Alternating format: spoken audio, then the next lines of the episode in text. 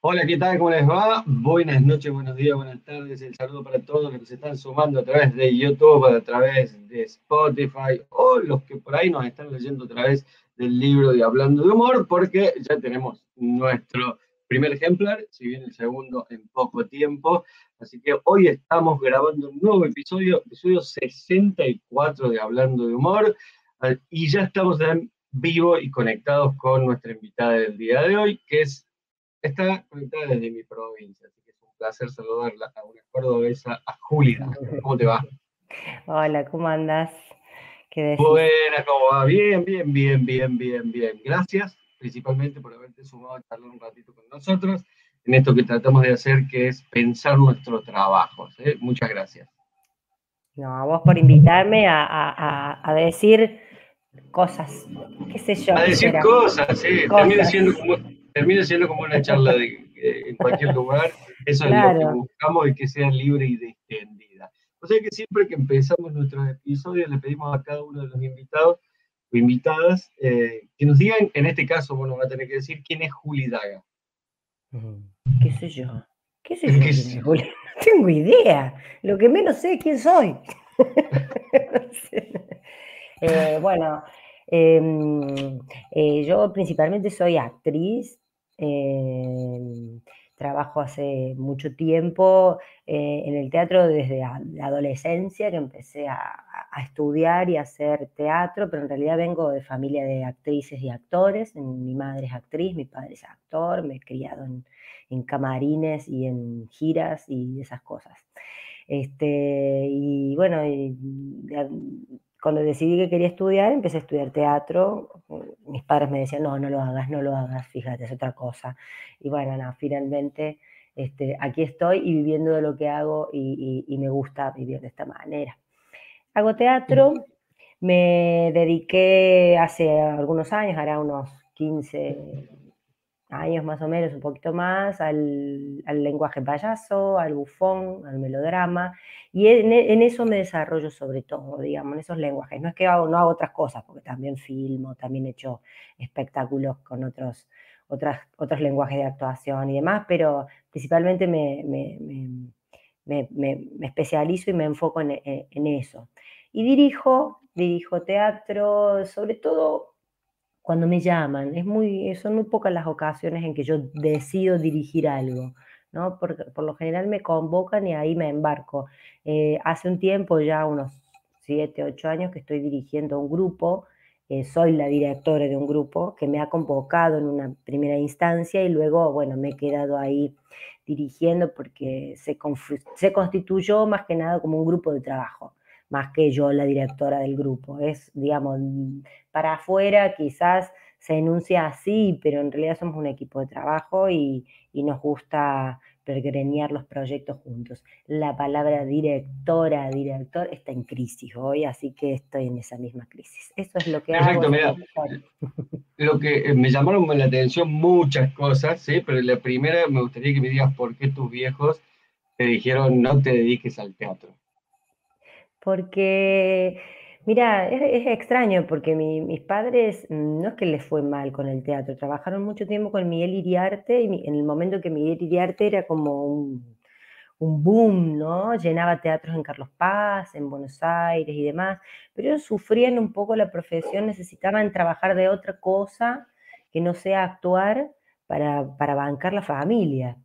Entonces, para ellos el teatro era como un regalo de la vida, algo que hacían en los momentos con mucho sacrificio, que no tenían que trabajar de ellos. Mi papá era director de escuela, mi mamá también era profesora de lengua, pero hasta que se egresaron de, que estudiaron eh, los profesoros de historia y de, y de, lengua y literatura, este, trabajaron de otras cosas, secretarias, hacían, no sé, administrativos en fábricas, entonces sufrieron muchísimo para hacer teatro, entonces eh, no lo veían como que yo iba a poder desarrollarme, digamos, en, esa, en el teatro. Entonces me dijeron, estoy otra cosa, y como yo era muy buena en química, muy buena en química, me dijeron, ¿por qué no seguís ingeniería química? La verdad, y que, estaban como entusiasmados que yo siguiera eso. Y yo no les di bola, seguí teatro y acá estoy viviendo del teatro, porque yo vivo del teatro. ingeniería química. Nada que ver.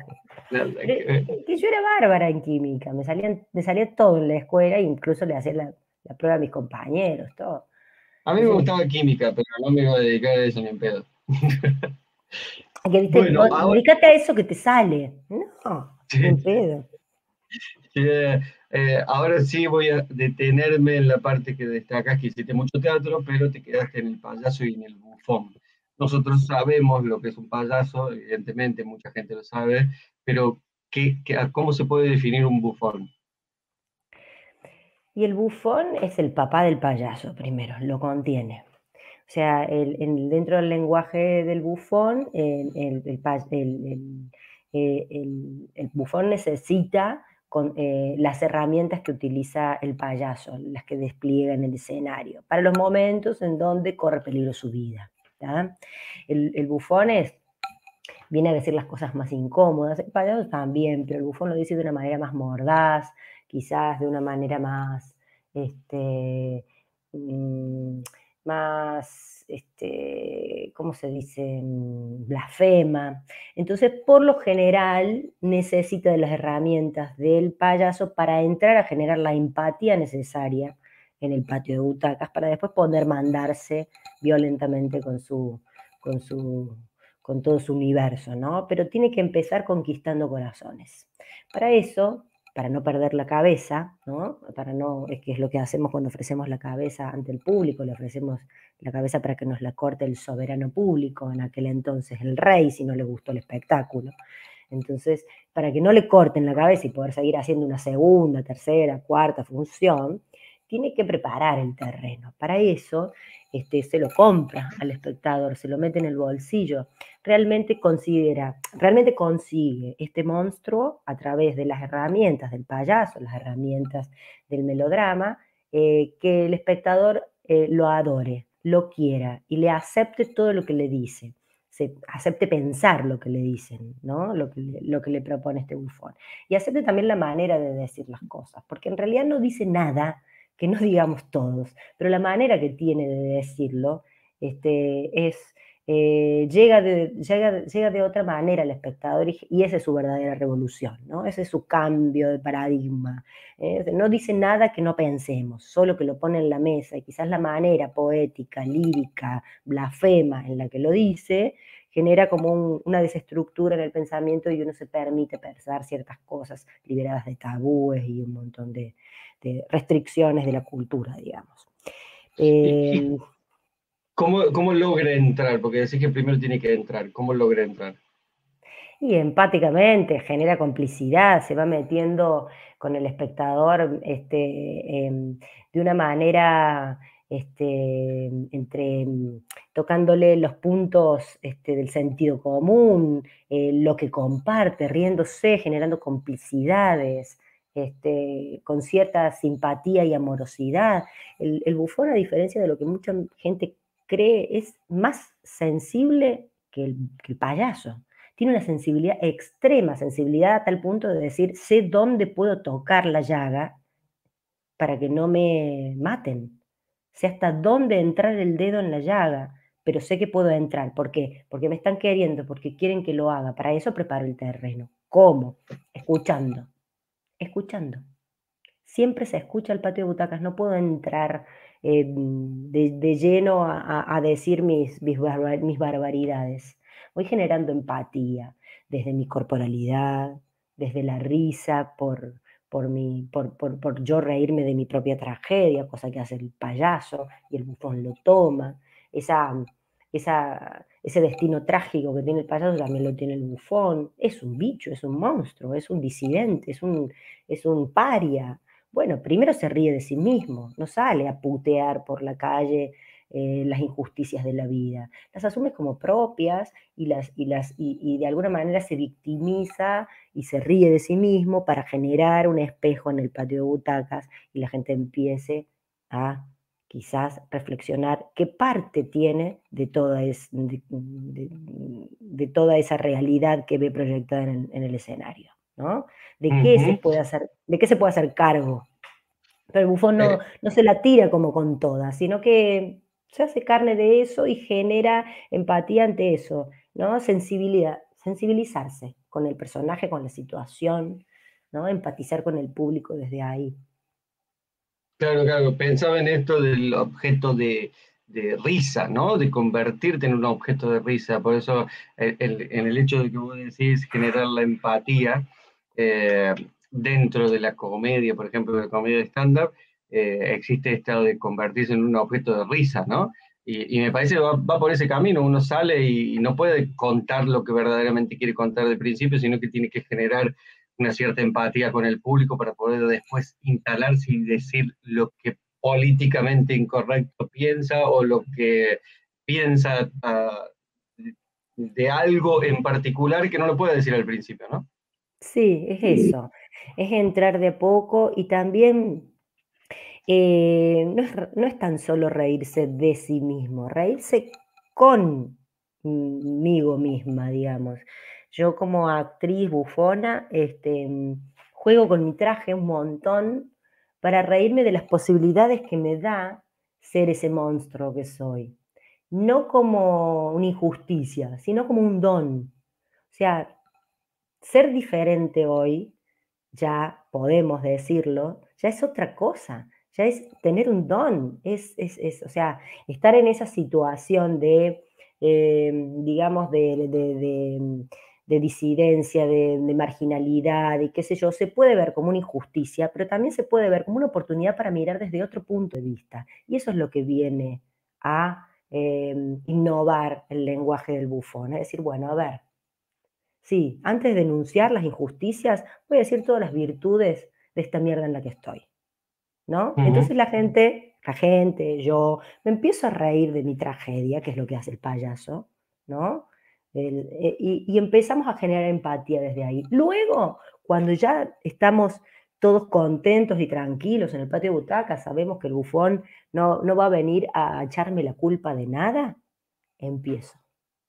Empiezo a que, ya que los tengo conmigo, empiezo a decir y a hacerme eco en esas personas que están escuchando, que están en el mismo lugar que yo, se sienten ya parte de mí, ya se sienten yo, porque es, la, es, lo que buscamos en el teatro, ¿no? Que el espectador quiera ser ese personaje que está en la escena, por eso lo adora, lo, lo va a ver, ¿no? Eh, uno mira y, y, admira a Chaplin porque se siente parte de ese personaje, se sale con esa energía. Bueno, genera como una proyección de sí mismo sobre el personaje. Luego que yo ya me, como espectadora, me proyecté sobre ese personaje, puedo empezar con este, la cuestión más este, blasfema, más mordaz, más crítica, porque de alguna manera lo hago cómplice de mi discurso.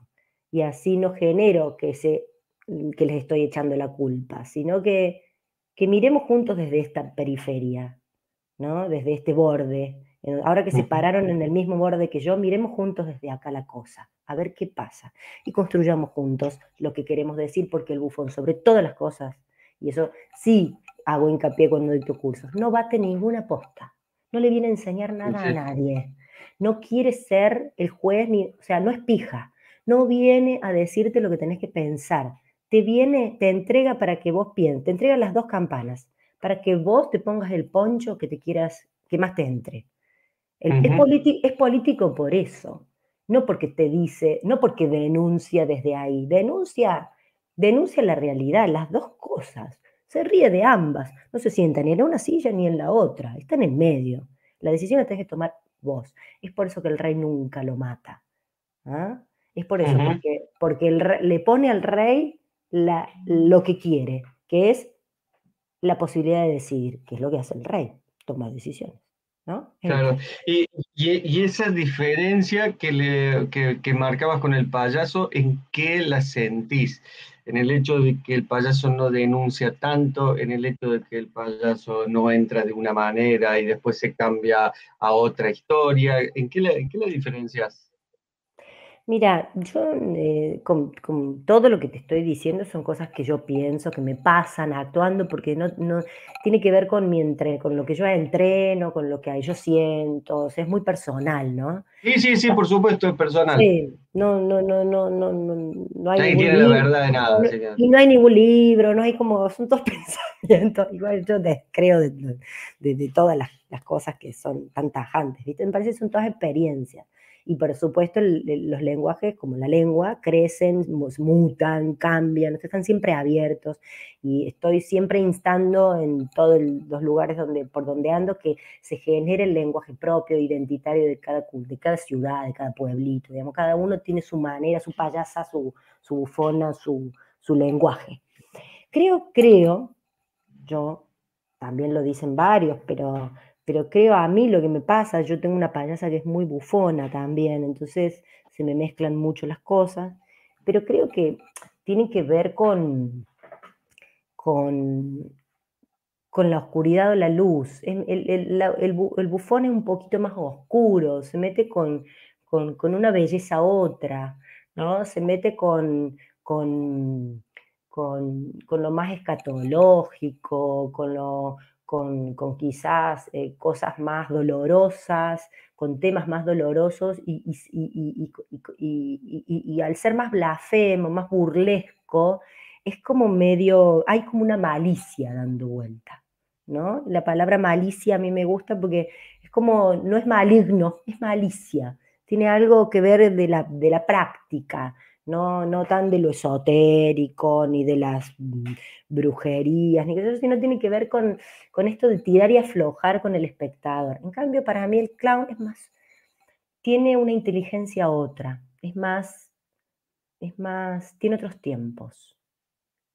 Da más tiempo, o sea, para mí el, el espectador de clown llega antes que el clown, que el payaso, al entendimiento, y el bufón llega antes que el, que, el espectador. El bufón es más rápido, ¿no? Es como va adelante.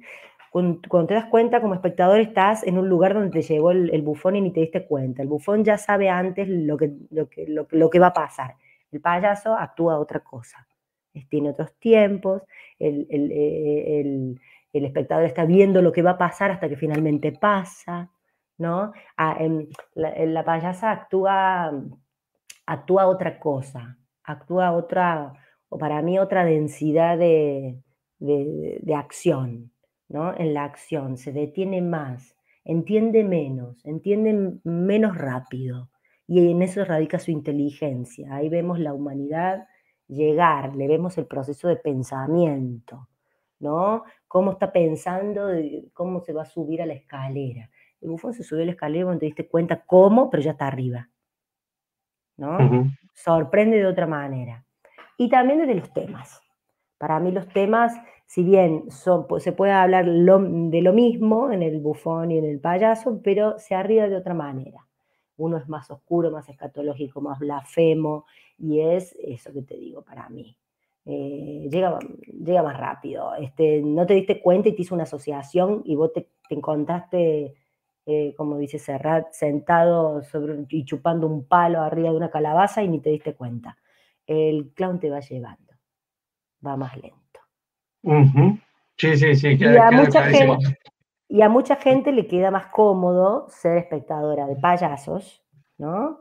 Porque es más, más amable, va con vos, no te va a hacer nada. En cambio, la de ser espectador de una bufona es más vértigo, no sabes dónde te va a llevar, en algún momento te vas a encontrar como espectador en un lugar donde no querías ir y estás ahí, y te reíste y que se te incomoda, y no sé.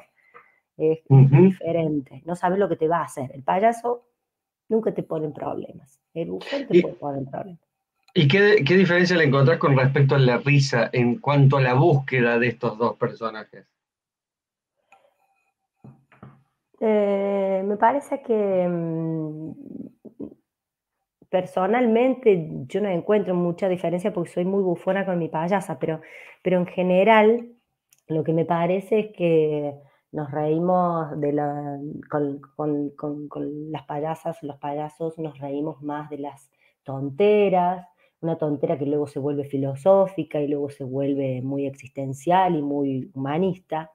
Eh, y con el bufón nos reímos más de, lo terrenal, de lo, de lo, que pasa en el momento, de, una cuestión más que tiene que ver con la cultura, más, más, más crítica, más que tiene que ver con, las injusticias sociales, más que tiene que ver con, sí, con lo cultural, ¿no? Y luego se vuelve existencial y filosófico. Todo para mí apunta al mismo lugar.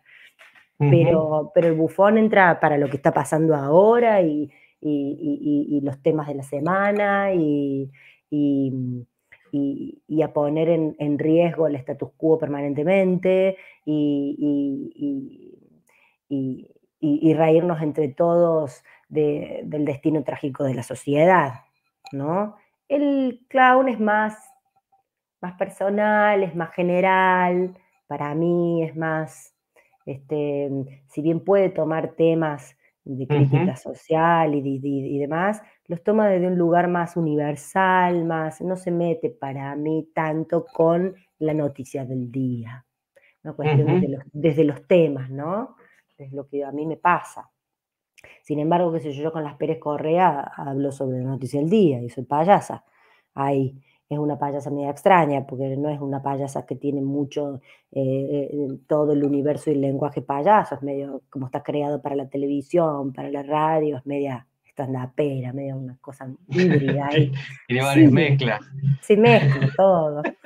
Pero cuando, sí, sí, en un momento se empiezan a mezclar, eh, pero está bueno también saber eso. ¿Sabes lo que, me, llama la atención es por qué no existe, como existe un mundo dentro del estándar, un mundo grande, dentro de los payasos hay un mundo grandísimo, ¿por qué no hay tantos bufones o bufonas? Yo creo que porque no está de moda, nada más. Porque acá no sé, a mí me pasó que yo viví en Buenos Aires y había payasos y todavía en Córdoba no había. Y después me vine para acá y empezó a haber payasos acá y ahora está lleno de payasos.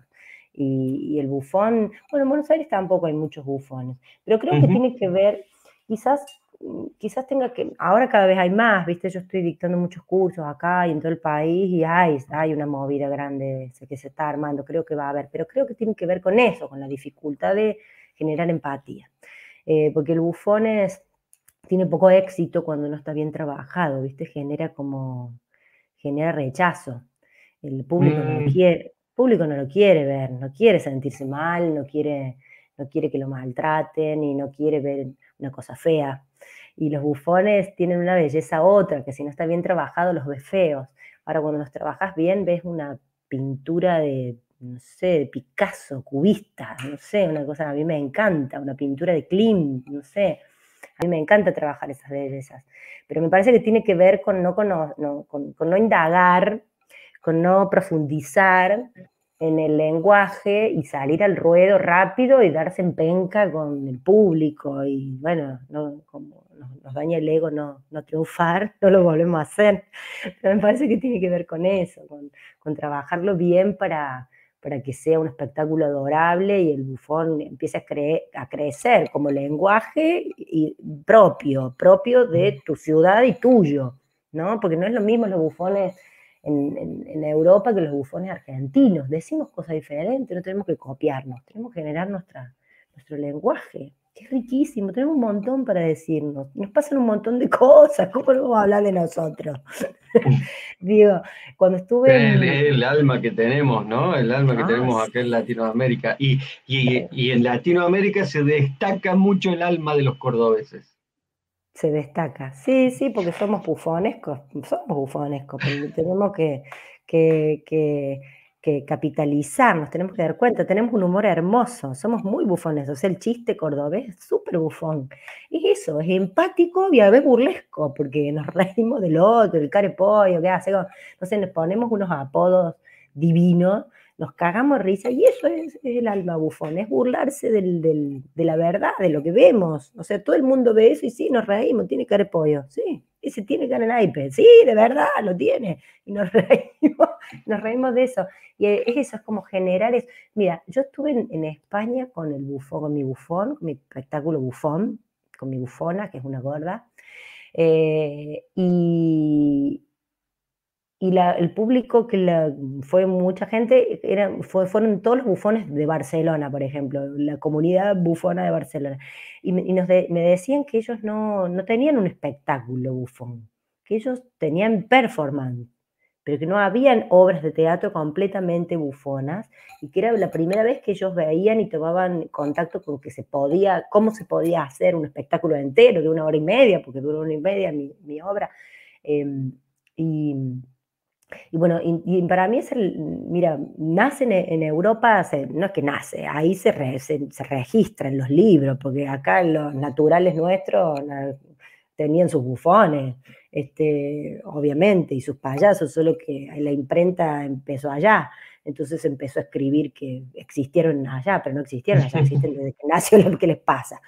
Este, pero bueno, eh, allá donde nosotros nos referenciamos permanentemente, no tienen una obra, ¿no? Es bien performática. Entonces me parece que está bueno que nosotros nos empecemos a autolegitimar y a escribir nuestras cosas y a registrar nuestras cosas, porque, porque y sobre todo Córdoba, como decís vos, somos re bufones. Eh, pero sí, está bueno para mí tener ese cuidado, ¿no? De no ir al choque, de no ser violentos al pedo que no, no de, de, generar un espectáculo doloroso, dolorosamente amoroso. Claro. Eso, Para que el público quiera a ese monstruo y lo, como, como lo quiso el rey, eh, y lo quiera y le confíe y le confíe su vida como lo hizo el rey y lo quería tener, y, con, el rey dormía con su bufón, era con, al único que le confiaba su, sueño, dormía con su bufón, porque, porque eran el único en quien confiaba. Bueno, generar eso, eso que generaron los bufones en, los, los palacios con el, con el rey, ¿no? Que, lo ponía en problemas, pero, pero lo amaba. Eso lo amaba. que generar. Juli, ¿qué sentís cuando ves al público reír? A gloria. la gloria. me tiento muchas veces en querer hacer reír más, ¿viste? Eh, y, en eso me tengo que parar porque, porque a veces es necesario, es necesario otro tipo de conexión, no solo la risa. Eh, una vez que encontrás cuál es el caminito a la risa del espectador, eh, tenés, que, tenés que saber parar para que no sea todo todo reír, sino que a veces se ponga en, riesgo el espectáculo, ¿no? Porque es, está bueno eso, que a veces caminemos por la cuerda floja eh, un poco para que el espectáculo esté vivo, para que, para que, para que el público sienta que no, que, en algún momento se puede ir todo el carajo y, después de repente no, y ahí me parece que en eso radica el entrenamiento de la actriz y del actor, ¿no? En donde ponemos en tensión la situación y, luego reímos. Ponemos en tensión la situación, estamos al límite y luego reímos. Eso, eso me parece, eso me parece hermoso y cuando en el momento en que reímos la gloria, porque estuve al borde de la muerte y luego no, ¿no? Eso, eso, me, eso, eso, eso, eso que vivía el bufón todo el tiempo. Creo que el rey hoy me corta la cabeza y al final no. Este, me parece que es una de las cosas que mantienen vivos los espectáculos, no solo de bufón, no solo de payasos, el teatro. Me parece que si no asumimos riesgos, este, se pierde la celebración, ¿no? que es el origen del teatro, que es estar ahí, al límite de, la vida y de la muerte, ¿no? para lo que uno va al circo, ver a ver si se cae o no la equilibrista en esta función. Exacto. ¿Qué es eso? Asumir riesgos estéticos, asumir riesgos desde el lenguaje, este, em, me parece para mí lo que a mí lo que me mantiene vivo, ¿qué es lo que nos mantiene vivos a los seres humanos? El riesgo de la muerte, ¿no? Nos mantiene vivos, sabemos que estamos vivos, pero que vamos a morir. ¿no? Eh, y, y, eso evidentemente hacer reír al público te hace bien a vos, pero vos pensás que al público ¿qué le hace? ¿Le sirve para algo? ¿No le sirve para nada? Hay risas de todo tipo.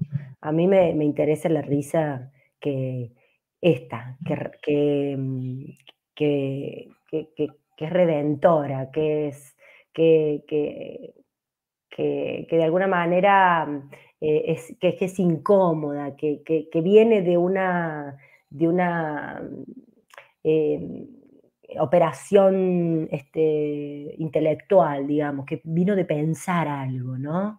Que, que te sorprende por, por, el cortocircuito de dos lógicas diferentes, digamos. Esa risa, cuando, cuando el público se ríe de eso, yo creo, y el, yo, siendo público, me río de eso, es la gloria, es como un instante de, como un instante de eternidad, ¿no? Eh, es como un, es como que todo se vuelve más, más leve, leve en el sentido de liviano, mm, y no en el sentido de banal, sino de, elevación. Eh, y, por un momento nos sentimos un, poco más, los cuerpos este, tienen otra, otra, otra densidad y nos podemos conectar mejor con el otro que se está riendo, ¿no? Nos reímos juntos, este, y, nos eleva un poco por sobre las banalidades de la vida, nos reímos como en otro plano. Me parece que cuando la risa va a ese lugar, creo que evolucionamos, ¿no? Yo cuando me río así desde el patio de butacas, cuando estoy viendo un espectáculo, y me siento, me siento inteligente, ¿no? Me parece que la risa es inteligente. Es, una elaboración de, muchas cuestiones que tienen que ver con la inteligencia superior. Para mí, si podemos reír, somos más inteligentes. Y cuando el público lo hace, eh, a mí me encanta. Me encanta y creo que el, y el público va a buscar eso, ¿me entiendes? Para mí, el público no quiere ir a llorar únicamente, también quiere ir a llorar a ver un espectáculo, pero también se quiere reír sabiendo que está hermanado con alguien y que nos estamos riendo todos de lo mismo ¿Y, por qué seremos adictos? ¿Por qué seremos adictos a eso nosotros, no? Porque nos despega del piso, me parece. Eso. Yo creo eso, ¿no? Que cuando te reís como que, como que levitas. Y esa sensación es, es eso, ¿no? Es como, como trascender a algo. Es como despegarse de una, de una cosa chata. No sé cómo explicarlo. Para mí es como casi esotérica la risa. Eh, em, me pasa eso, cuando me río con Dolina es como, ¿qué, me, está proponiendo? Me llevó de viaje a un lugar donde no me daba cuenta, mirá qué hijo de puta, todo lo que me hizo ver, ¿no? Eh, este, y, me río de, entender, de estar con él, ¿entendés? O, con la Gardy Huter, la payasa maravillosa esta. Me río de estar con ella, desde lo más simple y, de, viajar en el tiempo, ¿no? Es como que se rompen las barreras de, la temporalidad, de la cultura, de un montón de cosas.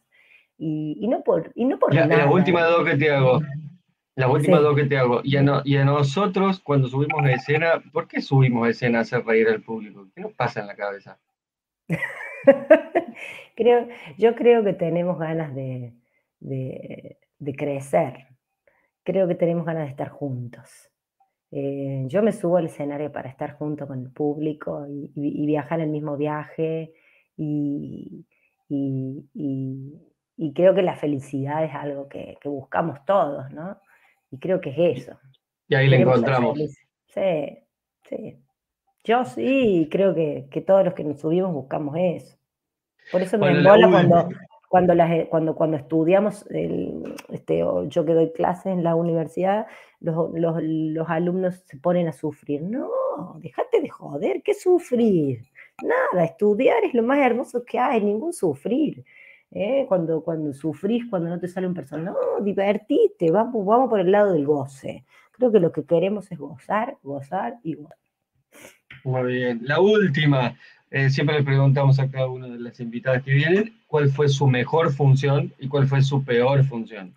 Esa que nunca más te olvidas. La mejor y la peor. Puede ser la mejor porque estaba un familiar muy querido tuyo y no había nadie en el público, o puede ser la peor porque te pasó tal tal cosa.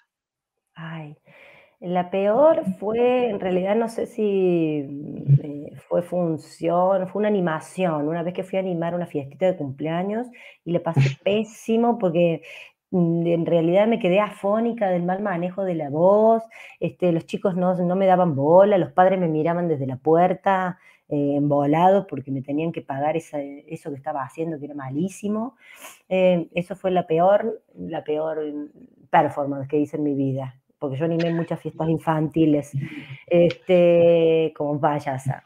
Y la mejor función, este, cuando vos decís, esta es la gloria, este, tengo muchas mejores funciones, tengo mm, por un montón de cosas, pero te voy a decir la última. La última fue hace, mm, hace 15 días, una función de la Celestina, que estoy haciendo un, unipersonal payaso, la tragicomedia de Lita, la Celestina. En un momento hago pasar al público a que me ayude a destrabarme porque estoy toda enredada sosteniendo una escenografía con mis manos, toda la función, entonces pido al público me ayude a desenredarme de las sogas. Y, y en ese momento el público que se me acercó me miró y se le llenaron los ojos de lágrimas y, y me ayudó toda la función y lloramos juntos, riéndonos y llorando, riendo y llorando, riendo y llorando, este, hasta el final en donde se me acostó al lado eh, mío. Y, y, bueno, voy a spoilear el final de la obra, eh, donde me ayudó a morir, digamos, en escena y fue la gloria, como ese, ese, ese público este, se reía entre llantos conmigo. ¿Pero siempre te acompaña hasta el final o ese solamente te acompaña hasta el final? Siempre me, siempre me acompañan hasta el final. Ah, Pero ese, Fue especial, ese fue especial porque la manera en que me acompañó, digamos, fue, fue especial. Muy bien, no lo conocías, por supuesto. No. Qué lindo. Qué lindo. Bueno, Juli, muchas gracias de verdad por haberte copado charlar un ratito con nosotros. ¿Algo para agregar? No, no, nada. Sí, sí, si agrego algo, este, te, lo mando por, por WhatsApp y lo pones en subtítulos, pero no, nada, qué sé yo, me acordé. Muy bien, cierro la transmisión porque que nos saludamos por privado. Muchas gracias a todos los que